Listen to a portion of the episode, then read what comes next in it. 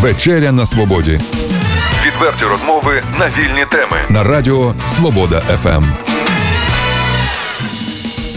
В ефірі Радіо Свобода ФМ, наша програма, яка називається Вечеря на свободі. І сьогодні, як завжди, з нами наша наш друг Світлана Сакаєва, директор центру з- е, зовнішнього незалежного оцінювання. Так, Так, так. центру якості регіонального. і регіонального. Центру оцінювання якості освіти. Ну прекрасно, пані Світлано. От дивіться, коли на дворі йде сніг, то ми розуміємо, що скоро буде новий рік. Коли пані Сакаєва приїжджає до нас в Чернігів, то це означає, що на нас скоро очікує на всіх, хто наважиться отримати вищу освіту, зовнішнє незалежне оцінювання. То так? Так, то звичайно так. І що ж на нас очікує цього уже в наступному році? Як ми сказали, новий рік. Новий рік зовнішнього незалежного оцінювання 2018, нові правила прийому, умови прийому, в яких є особливості. Ну, на кого очікує новий атестат, новий документ, на кого і атестат, і вступ до вищого навчального закладу. Ну, треба бути готовими до тих подій, які чекають у житті. Так, а що ж все-таки з подіями? Є якісь зміни при е, здачі зовнішнього незалежного оцінювання? Да, ви знаєте, ми як ото щороку все вдосконалюємось, і це говорю я так дійсно чистосердно, що ми вдосконалюємося, і м, уже немає настільки глибоких глобальних змін в самій процедурі зовнішнього незалежного оцінювання, але є зміни, які м, призводять до виявлення якості. Результату участі у зовнішньому незалежному оцінюванні. Ну, про що я говорю, що я маю на увазі? таке глобальне нововведення 2018 року це новий формат зовнішнього незалежного оцінювання з іноземних мов. А там щось аудіо, аудіо. Так, так, додається аудіювання. До того ми мали читання та письмо. Тепер ще буде аудіювання, і це вимагає від нас. І від організаторів, і від учасників трошки іншого погляду, іншого відношення до цього процесу, тому що аудіювання передбачає розуміння мови на слух, і потім, відповідно до почутого, дати відповіді на поставлені запитання. Нова, новий навик, який треба перевірити. Пані Світлано, якщо дитинка трошки е, важкувато їй зі слухом проблеми, от як вона буде здавати цю іноземну мову? Ну і це передбачено, скажімо так, для таких дітей. Не ми перші це починаємо. Для дітей з вадами слуху. Вони в нас, до речі, інші предмети вже давно складають. Е, Вони мають в аудиторії в цьому випадку ем, перекладача жестової мови, який е, допомагає їм почути, зрозуміти організаційні засади безпосередньо в аудиторії. Вже текст вони читають самі.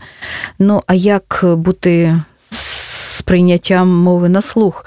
В цьому випадку для таких учасників, які будуть мати, мають вади слуху, для них оця частинка, які і одні чують, вони теж будуть читати для того, щоб вони все-таки були в рівних умовах з усіма іншими. Тому для них буде додано це у письмовому вигляді. Тому обов'язково, якщо будуть такі учасники, які мають вади слуху і будуть обирати іноземну мову, їм треба обов'язково про це зазначити буде під час реєстрації. Пані Світлано, спілкувалися ми з нашими керівниками вищих навчальних закладів. Вони сумували, по-перше, що, здається, всі студенти поїхали навчатися в Київ. Кожна п'ята дитина, ну так приблизно. А кинуло Чернігів, і поїхало до Києва. По-друге, чомусь е, ну, не виходить е, залишитися в Чернігові. Це взагалі е, погано, що студенти від нас втікають, абітурієнти. От як вам здається? Ну, ви знаєте, для мене в першу чергу це аспект, що зовнішнє незалежне оцінювання дає можливість вступити до вищих навчальних закладів столиці, як би там не було, а хочеться поїхати, напевно, і подалі від батьків і бути самостійним, тому все-таки в цьому випадку столиця. Ну, традиційно склалося уявлення про те, що столичні вищі навчальні заклади дають трошки кращу іншу освіту. Ну, про це ми, нам, мені, наприклад, судити дуже важко, тому що я здобувала вищу освіту дуже давно і також у столичному вузі, але просто жила там близько. Тому найближче було дійсно столичний вищий навчальний заклад. Тут би, напевно, нас би хвилювало більше, що у нас багато випускників, які могли б здобувати освіту на межах України, виїжджають за межі України. І були такі, скажімо так, закиди в сторону зовнішнього незалежного оцінювання. Це через вас вони поїхали, то що проводиться зовнішнє оцінювання, тому ми поїдемо навчатися за кордон. От якраз зовнішнє оцінювання в Україні показало, що столичні вищі навчальні заклади доступні і для тих, хто має добрі знання і живуть далеко не в столиці. Тому тут великий позитив. Ну, я думаю, хвилюватися нема чого. Я думаю, вже скоро іноземці будуть приїжджати до наших вишів, е, наші туди, а вони до нас. Адже у нас дешевше і якісніше.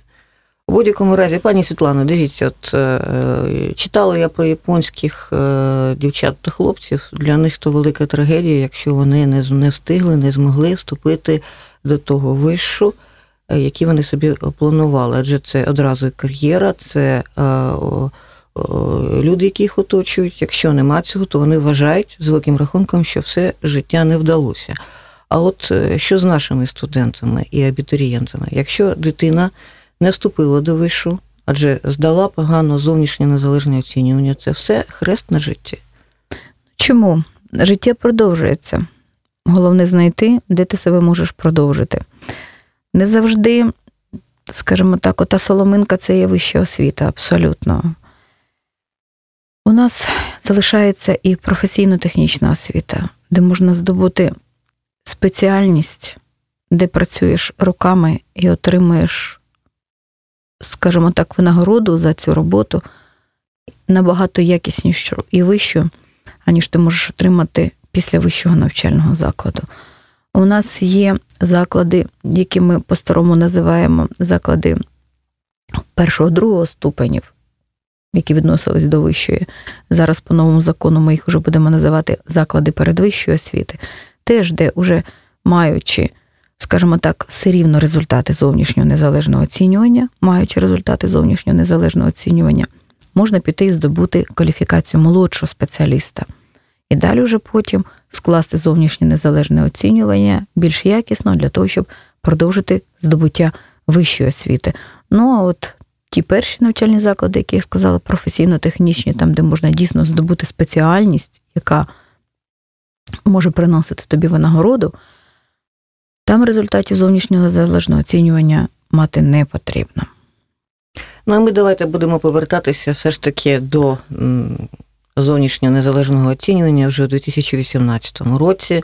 Окрім іноземної мови, е, які зміни на нас очікують, на абітурієнтів? Ну, окрім аудіювання з іноземних мов, бо на цьому ще новий формат не закінчився. Ми маємо з іноземних мов два рівні. Академічний і профільний. Такого це, у нас також це, не було. Це що таке? Це що? Ну, скажімо так, попередні роки проведення зовнішнього незалежного оцінювання, особливо з іноземних мов, показали, що у нас всі учасники діляться на дві дуже такі серйозні групи, результати яких дуже сильно відрізняються. Скажімо так, знання здобуті у школі, де вони мають дві години іноземної мови на тиждень, і знання, які здобуваються в школах, де є можливість, ну, скажімо так, там, де предмет вивчається профільно або поглиблено, там, де більша кількість годин. Відповідно, результати дуже разючі і дуже відрізняються. Ну і у нас же всі тепер предмети державної підсумкової атестації для тих, хто буде здобувати у 2018 році атестат про повну загальну середню освіту. Всі предмети можуть бути предметами державної підсумкової атестації, тобто паралельно із вступом ми ще й закінчуємо школу. І для того, щоб створити рівні умови тим, що вивчали іноземну за меншою кількістю годин, кажемо, за рівнем академічним, і тим, що складали за профільним рівнем, щоб оцінити їхні знання адекватно, введено ще ці два рівні. Якщо в школі ти от навчався за цим академічним або ще говорить, за рівнем стандарту, ти під час реєстрації на зовнішнє оцінювання вказуєш, що ти вивчав програму саме так, і ти отримаєш за цей рівень свої від 1 до 12 балів. А от хто профільно вивчав мову, для них кількість завдань буде іншою, абсолютно і, відповідно, оцінюватися будуть завдання, які відповідають результату профільного рівня, а це весь тест. Якщо академічний рівень це частина тесту, то профільний рівень це весь тест. І, до речі, для тих, хто буде не тільки проходити державну підсумкову атестацію з іноземних мов, а планує цей результат подавати до вищих навчальних закладів, то тим треба складати повністю весь тест, тобто виконувати завдання тесту з іноземних мов на профільному рівні, бо саме для вступу будуть братися результати профільного рівня.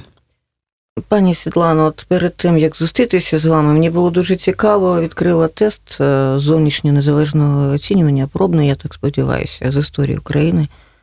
Почала його проходити, а потім дивлюся, часу вже немає.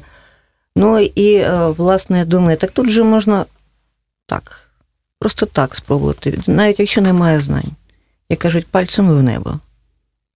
Ну, а чому не можна? Звичайно, можна. То, е, е, Хто це забороняє? Можна пальцем в небо. Тобто е, насправді виходить, що зовнішнє незалежне оцінювання воно не дає повного розуміння, чи знає матеріал студент, абітурієнт, чи ні.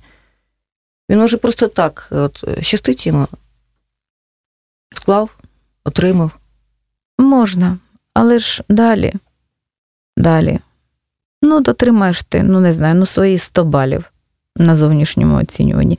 Чи є ти з таким результатом конкурентно здатний? Ні. Для того, щоб далі навчатися у вищому навчальному закладі, ти все-таки повинен показати такий результат, який тобі дасть можливість конкурувати і бути зарахованим на більш-менш престижні спеціальності, престижні вищі навчальні заклади. Ну а так, ви знаєте, як показує е, життя, досвід проведення зовнішнього незалежного оцінювання з кожного предмета, після вже проведення його визначається пороговий бал. Та необхідна мінімальна кількість тестових балів, яку треба набрати, щоб отримати результат зовнішнього оцінювання в 100 балів. І цей пороговий бал не є стабільним, встановленим на всі роки проведення ЗНО чи на всі предмети. З кожного предмета він може два сусідні роки відрізнятися, а з різних предметів то взагалі від 10 балів до 28 балів тестових треба набрати для того, щоб пройти цей пороговий бал. І відповідно, відповідно, коли цей пороговий бал встановлюється Українським центром оцінювання якості освіти, це робиться публічно в прямому в ефірі. До складу цієї комісії входять дуже поважні освітянські працівники, які мають досвід роботи в різних галузях, в різних сферах, в навчальних закладах, вищих, загальноосвітніх, то і там розраховується оцей бал, який можна здобути, просто ставлячи навмання. Для цього є програма Українського центру, і перед тим десь вони можуть зробити 10-20 тисяч таких варіантів, де просто поставлено хрестики навмання. І оцей пороговий бал, як правило, він завжди є вищим, аніж отой поріг вгадування. То давайте вгадувати, що будемо мати. Яка мета стоїть? Прийти поставити хрестики чи мати результат для того, щоб його можна було десь далі застосувати? Однак е, розумієте, в чому справа? Мені здавалося, що зовнішнє незалежне оцінювання це щось дуже страшне. Коли е, ви щороку приїжджаєте до нас, розповідаєте, ми ж, ми ж не мали такої можливості здавати такі іспити, слава Богу, я вам скажу. Однак я зрозуміла, що то не страшно. І необхідно про то розповідати дітям, що насправді е, це елементарні речі. Єдине, що психологічно треба себе налаштувати, і все вийде. Ну і знання мати в голові так десь приблизно. Так, звичайно. Ну, коли запроваджувалося зовнішнє незалежне оцінювання, проводилася дуже таки кропітка робота з педагогічними працівниками, які викладають в навчальних закладах, для того, щоб запровадити тестові технології і в контроль за знаннями під час їх здобуття і навчання, і для профілактичних, для самостійних, контрольних, щоб можна було використовувати елементи тестології, саме оці от використовувати тестові завдання під час оцінювання навчальних досягнень. І скажімо так, що це дуже широко вже практикується. Тому дійсно, може на початку це колись було страшно. Зараз буквально ти приходиш в магазин, набираєш якийсь там певний товар, тобі видають карточку, тобі треба заповнити анкету, вибрати кілька відповідей, які тобі найбільше підходять. Хай там це не зовсім цей приклад, де ми говоримо про знання, але зараз практично у нас ці технології нас оточують всюди. Як дуже багато тестів в інтернеті з різних питань. Тобто, щоб цієї технології не боятися, треба максимально пробувати це робити. І чим частіше, тим краще навіть просто для тренування це робити, щоб не боятися, щоб розраховувати свій час. І причому ми навіть радимо виконувати тестові завдання із годинником, з секундоміром, дивитися, скільки часу ти витрачаєш на те чи інше запитання. І все стає на свої місця. А скільки часу проходять тести? Ну, різні, в залежності від Ну, предмета. приблизно 2-3 години. У нас є тести від 2 годин до 3 годин максимально. 3 години це у нас такі предмети, як українська математика, фізика. Вони тривають 3 години. От іноземні ми в цьому році, в 18-му, говоримо, що також змінено їх е, тривалість, окрім того, що додано частина аудіювання. І ще ми маємо додано 30 хвилин. До цього тести були 2 години, тепер вони будуть тривати 2,5 години. Тобто, виходить, що тести від 2 до 3 годин іде тривалість тесту. Пані Світлано, от е, слухають нас е, і абітурієнти, їх батьки думають про себе. Ну вже давайте розповідайте скоріше, що ж там на нас очікує в наступному році.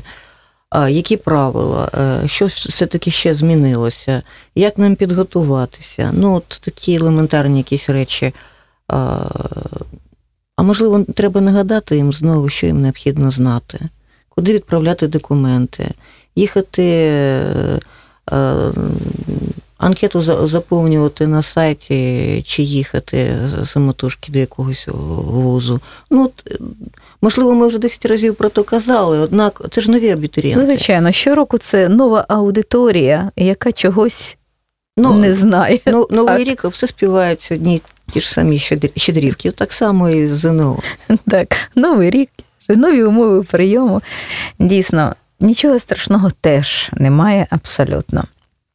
А випускникам шкіл, до речі, у 2018 році до випускників шкіл, які будуть проходити державну підсумкову атестацію у формі зовнішнього незалежного оцінювання, додаються у нас і учні професійно-технічних училищ, студенти технікумів, якщо будемо по-старому їх називати, коледжів, які ліцеїв, які здобувають теж у 2018 році повну загальну середню освіту. І їм, щоб отримати атестат, доведеться у 2018 році теж пройти зовніш... ем, державну підсумку атестацію з української мови у формі зовнішнього незалежного оцінювання. Я думаю, вони щасливі від того. Ви знаєте, у нас раніше це ж була категорія е, учнів, які, закінчивши 9 класів, бігом забирали документи, щоб вже в 11 класі не складати зовнішнє незалежне оцінювання. Підемо в училище, підемо в технікум, отримаємо атестат, здобудемо ще диплом, чи кваліфікованого робітника, чи молодшого спеціаліста, і далі по ступеневій освіті підемо у вищий навчальний заклад і здобудемо диплом уже вищого навчального закладу. Спіймали. Да, нема вже такого. Тому, як то кажуть, хто е, становить, ставить перед собою мету, як то кажуть, обійти зовнішнє незалежне оцінювання не вдасться. Ну, можливо, за кордон можна поїхати. Ви знаєте, я скажу так, що за кордоном теж ті, хто не має знань, їх не дуже там жалують, абсолютно, і вони потім повертаються в Україну. Тобто для чого ж тоді витрачати незрозуміло час і ще якісь матеріальні ресурси. Вчити, якщо ти маєш знання, вчитись можна і у нас, і отримати відповідно. Але я скажу ще більше, що є країни, які беруть за результатами нашого зовнішнього незалежного оцінювання для навчання за кордоном. А які це? Які це країни? Ви знаєте, у нас вже були приклади, коли у нас і Іспанія просила підтвердження документів, мокрі печатки, і та ж сама Польща. Тут може не стільки важливий результат, як скільки участь у таких заходах, тобто, що той, хто прийде до тебе, вміє вчитися, бо він вже пройшов таку школу, як участь у зовнішньому оцінюванні. От, тому аудиторія в 2018 році у нас розширюється тих, хто буде проходити зовнішнє незалежне оцінювання і здобувати атестат у формі ЗНО. Але поки що тільки українська мова. А от з 2019 року навіть ті, хто закінчує технікуми, коледжі, вони вже підуть вчитись у вищий навчальний заклад, далі здобувати вже бакалавра, диплом лише за результатами зовнішнього незалежного оцінювання з української мови. Тому не раджу від цього відходити якось, а навпаки, максимально використати свій шанс, що ви в 2018 році закінчуйте вивчення загальноосвітніх дисциплін, пройдіть зовнішнє незалежне оцінювання, майте результат. Адже сертифікати у них будуть дійсні три роки.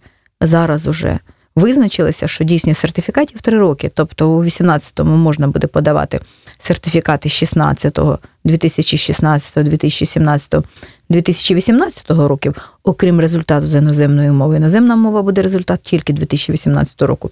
Відповідно, у 2019 році у нас вже додадуться сертифікати 2019 року, а 16-го втратять свою актуальність. І якщо ти у 2018 році якісь результати матимеш такі, що тебе будуть не задовольняти, і ти ще являєшся студентом другого курсу технікума, то ти зможеш на третьому скласти ЗНО і мати ті результати, які тобі дадуть можливість вступити до вищого навчального закладу. Тобто використовувати максимально ті можливості, які тобі дає життя, а не ними ігнорувати і старатися їх обійти. Зараз домовитись про вступ ніде неможливо. Практично всі етапи е, електронно підтверджені і кругом працюють електронні бази. Далі ми говоримо про те, що уже до 31 грудня всі вищі навчальні заклади повинні будуть на своїх сторінках в інтернеті, в інших ресурсах розмістити правила прийому. І тому з настанням нового року я раджу якраз під час зимових канікул максимально використати цей час для того, щоб ознайомитись, які треба буде предмети для вступу на ту чи іншу спеціальність. До речі, 18 рік такий дуже цікавий.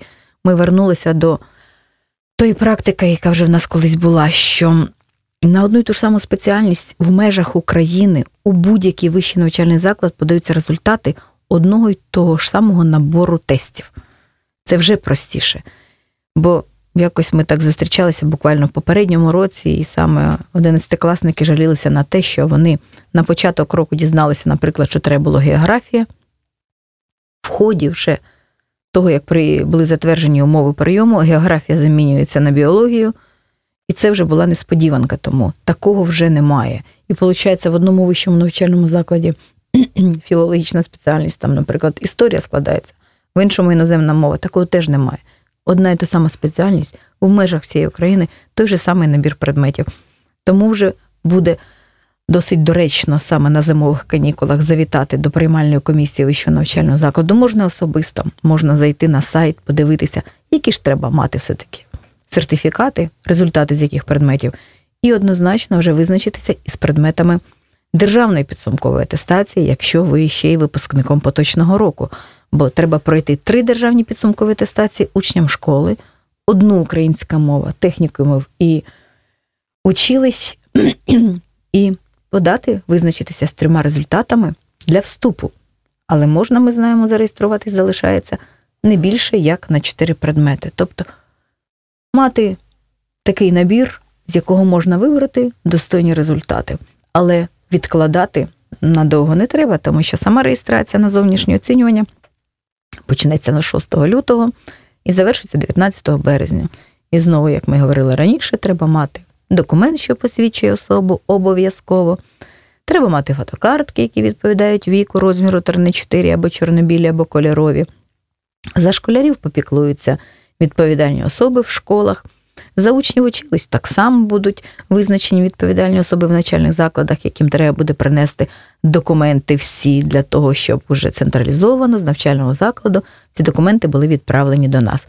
Студенти коледжів аналогічно в такій ситуації. Тобто у нас залишаються лише випускники минулих років, які вже мають атестат про повну загальну середню освіту на момент реєстрації, і їм доведеться, доведеться піклуватися про себе особисто, самим до нас направляти документи, на їхню адресу від нас прийде відповідь, не забутися отримати цей рекомендований лист. А от тим, хто здобуває повну загальну освіту середню, їм простіше. Заклад отримає сертифікати, роздасть і можна не хвилюватися. Ну, пані Світлана, знову стає вже страшно. Я хочу все ж таки не, не зрозуміло, чому іноземна мова е, так довго не, не тримається і треба знову перездавати. Чому лише рік? Ну, тому що, скажімо так, ну, попередні роки. Такий, так, але от оскільки, скажімо так, результати, сам формат тесту 17-го року, 16-го не є співставним з форматом 18-го року, оскільки змінилися компетентності, які перевіряються. Там лише було читання і письмо, тут іще додавалося розуміння мови на слух, аудіювання. Тобто тут уже іде інший об'єм знань і інші компетенції, які показує учасник зовнішнього оцінювання. А я думала, що це тому, що людина, яка вивчила іноземну мову, за рік все забуде. Ну, ви знаєте, ми ще більше давайте з вами скажемо, що зовнішнє незалежне оцінювання поширюється і на вступ на інші рівні здобуття освіти. Якщо ми будемо говорити про магістрів, магістри вже конкретно магістри права. У 16-му році це був експеримент, а в 17-му році всі, хто отримав вже диплом бакалавра з права і вступав у магістратуру на право, вони всі проходили через єдине фахове вступне випробування, яке проводилося у формі зовнішнього незалежного оцінювання. А тепер у 18-му році додається до цієї категорії і ті, хто будуть вступати з бакалавра на міжнародне право магістратуру, і гуманітарні спеціальності, там їх декілька, які для того, щоб в стадії експерименту вступити на магістратуру на ще там є перелік спеціальностей, вони визначені і на сайті Міністерства Українського центру у нас на сайті. Їм треба буде обов'язково пройти єдиний фаховий єдиний фаховий вступний іспит з іноземних мов, тобто в магістратуру будуть брати за результатами тесту зовніш... у форматі зовнішнього незалежного оцінювання саме з іноземних мов. Але він там трошки буде іншого формату. Якщо ми говоримо для тих, хто закінчує е, школи, вперше вступає у вищий навчальний заклад за результатами ЗНО, то буде і аудіювання, і читання, і письмо. То для тих, хто буде вступати з бакалавра на магістра, там іноземна мова буде трошки іншого формату. Не буде аудіювання і немає письма. У них лише йде закрита частинка. Але тест формується в межах тої самої програми, що і для тих, хто вперше проходить ЗНО, що і для тих, хто буде проходити ЗНО на магістратуру. І ці програми всі розміщені на сайті і Міністерства, і Українського центру, і нашому. Тому і далі нам не доведеться уникнути зовнішнього незалежного оцінювання. Тому ми іноземну мову повчити на достойному рівні. Пані Світлано, може так статися, що скоро зовнішнє незалежне оцінювання буде починатися з дитячих садків? Ну, знаєте, дехто вже хоче це запроваджувати, але заспокою. До дитячих садків точно ми не будемо застосовувати ці технології, тому хай наші дітки розвиваються, навчаються і не закомплексовуються, щоб далі могли проявляти і здобувати знання. Навіть скажу більше, і початкова школа у нас не переходимо на державну підсумкову атестацію у формі зовнішнього незалежного оцінювання, бо у нас державна підсумкова атестація в початковій школі є. Вона так голосно називається, але це контрольні роботи, які підбирає адміністрація, відповідно до вказаних там вимог, критеріїв, і проводяться вчителем безпосередньо в класі.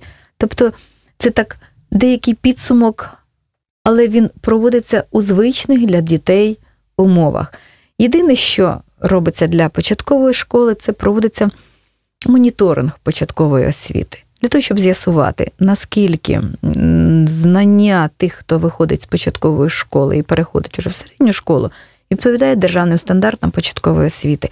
І в цьому процесі у нас задіяні не всі наші чотирикласники, а вибірка, ну, може, 6 тисяч, 7 тисяч це на всю Україну випускників з початкової школи будуть брати участь у цьому моніторингу. До речі, у 2016 році, вибачте, у 2017 році вже був пілотний проєкт, проводився моніторинг, вже два етапи навесні. Були залучені до нього учні четвертих класів, а от у жовтні до цього процесу залучили п'ятикласників.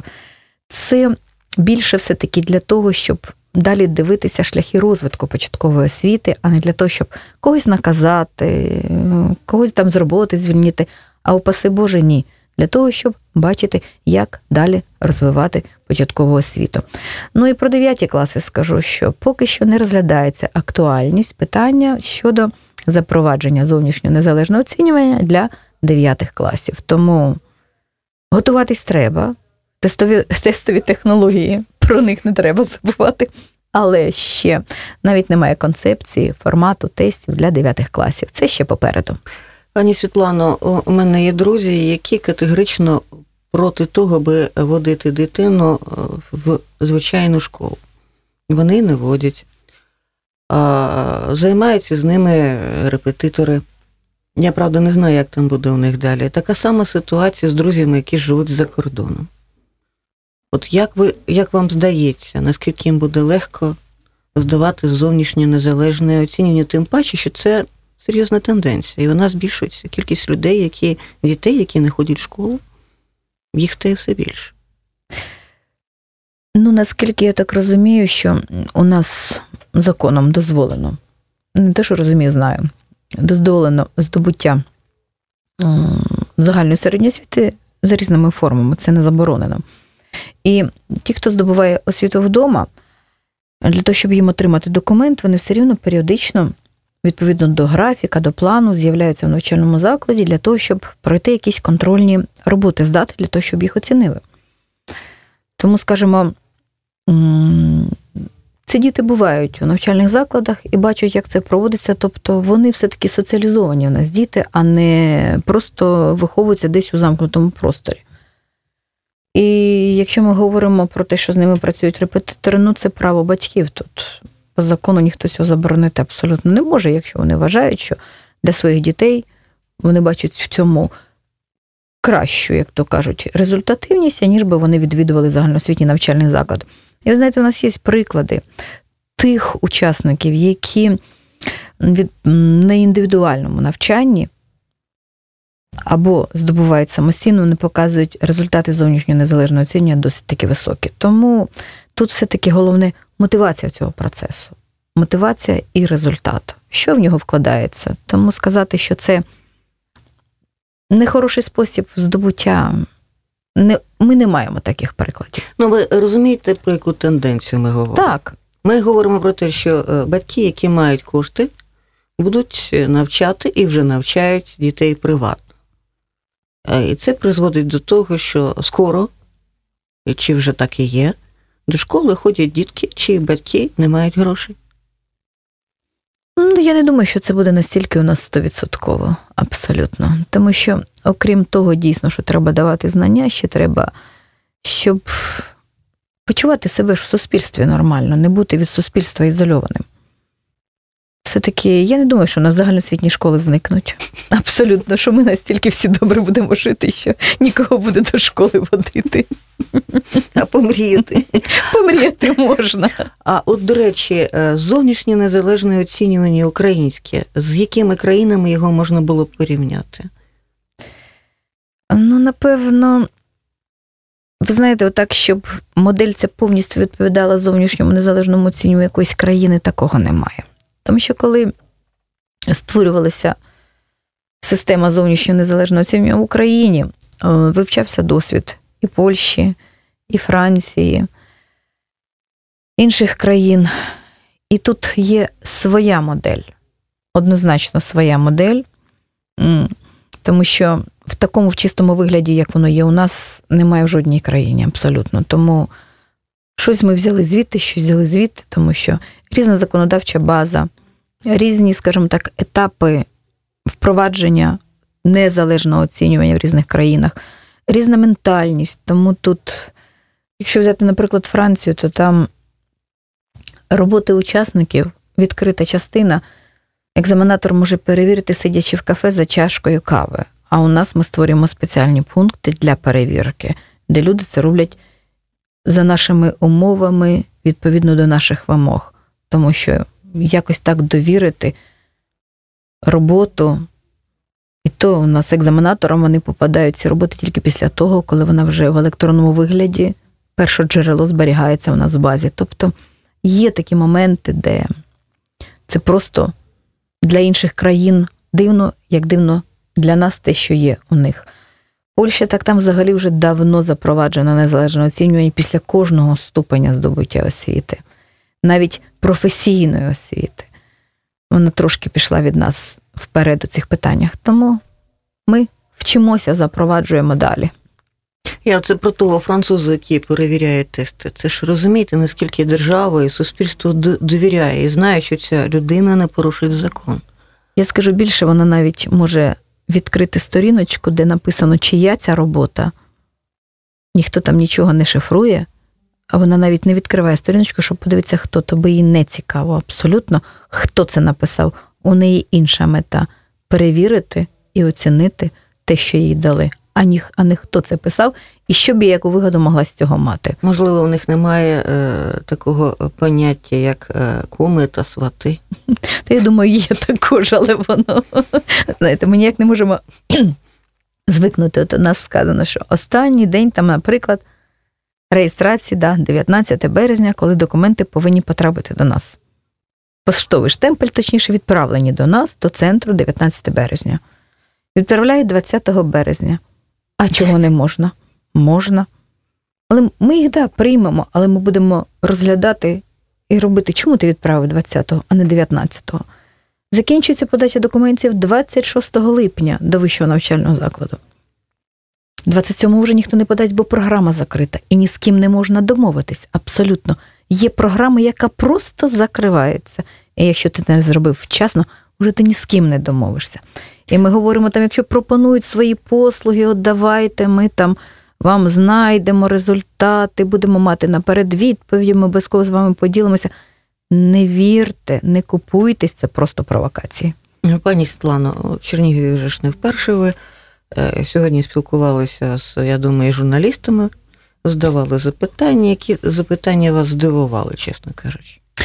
Не Ви очікували знаєте- від чернігівців такого. Ви знаєте, мене вже чернігівські журналісти давно дивують тим, що після от на таких зустрічах вони задають настільки правильні запитання. Знаєте, от приходять на от такі зустрічі журналісти, які розуміються, про що мова. Це настільки приємно.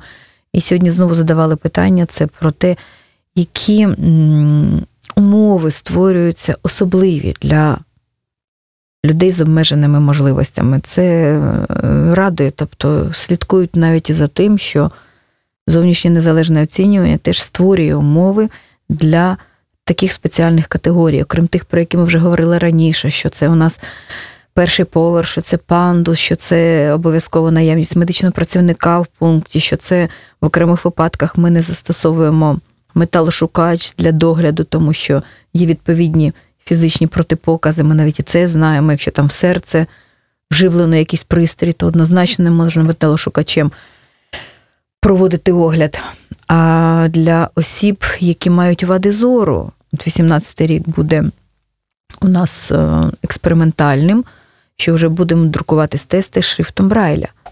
І в 19-му році вже всі, хто має вади зору, зможуть проходити через ЗНО вступ до вищих навчальних закладів. Тобто прогресуємо, охоплюємо, поширюємо це на більшу категорію осіб, які мають обмежені можливості. Ми з вами спілкуємося, у мене таке враження, що ми в, різних державах з вами живемо. Ви знаєте, це все Україна. І радує, що ми створюємо все-таки для такої категорії можливість рівного доступу до вищої освіти. Будемо завершувати нашу розмову з вами, пані Світлано. Все ж таки е, зробимо якісь підсумки. Все ж таки, що необхідно знати батькам та абітурієнтам та людям, які будуть здавати зовнішнє незалежне оцінювання. Перше, друге, третє, п'яте. Ну, в першу чергу, я би сказала, звичайно, якщо є запитання, шукати на них відповіді. Інтернет-ресурси зараз дуже насичені інформацією. Головне тільки брати єдині ті інтернет-ресурси, які відповідають структурам, які їх організовують і проводять, не користуватися якимись неякісними, тому що це ту інформацію, яка там розміщується, однозначно ми не відповідаємо. Звичайно, ставити питання і шукати на них відповіді. Якщо не вдається знайти через інтернет-ресурси, шукати телефони, просто телефонувати. Якщо немає можливості зателефонувати, тому що не завжди в телефонному режимі можна надати кваліфіковану відповідь повну, тому що і по часу, інколи і по зв'язку не завжди це вдається. Йти до приймальних комісій, йти до тих структур, які за це відповідають, тому що коли буде йти тривати реєстрація на основне зовнішнє незалежне оцінювання, будуть працювати пункти реєстрації, де надають кваліфіковану допомогу. Сайту просто зайти на сайт і Українського центру, на сайт Київського регіонального центру і знайти ці адреси, прийти до людей і проконсультуватися. Далі ми надаємо можливість взяти участь у пробному тестуванні. Так, воно платне. тому що ми залучаємо людей, працю яких ми повинні оплатити. Але як показує досвід уже нашої роботи, коли ми прийшли на Чернігівщину, мали значно більшу кількість учасників, а тих, що брали участь в зовнішньому пробному оцінюванні, було мало. Тепер ми маємо спад учасників, загальна кількість, а тих, хто бере участь в пробному, зростає. Тому то це говорить про те, що все-таки вже доведено життям, що і пройти пробне тестування це є теж підготовка до зовнішнього незалежного оцінювання, до якісної його здачі.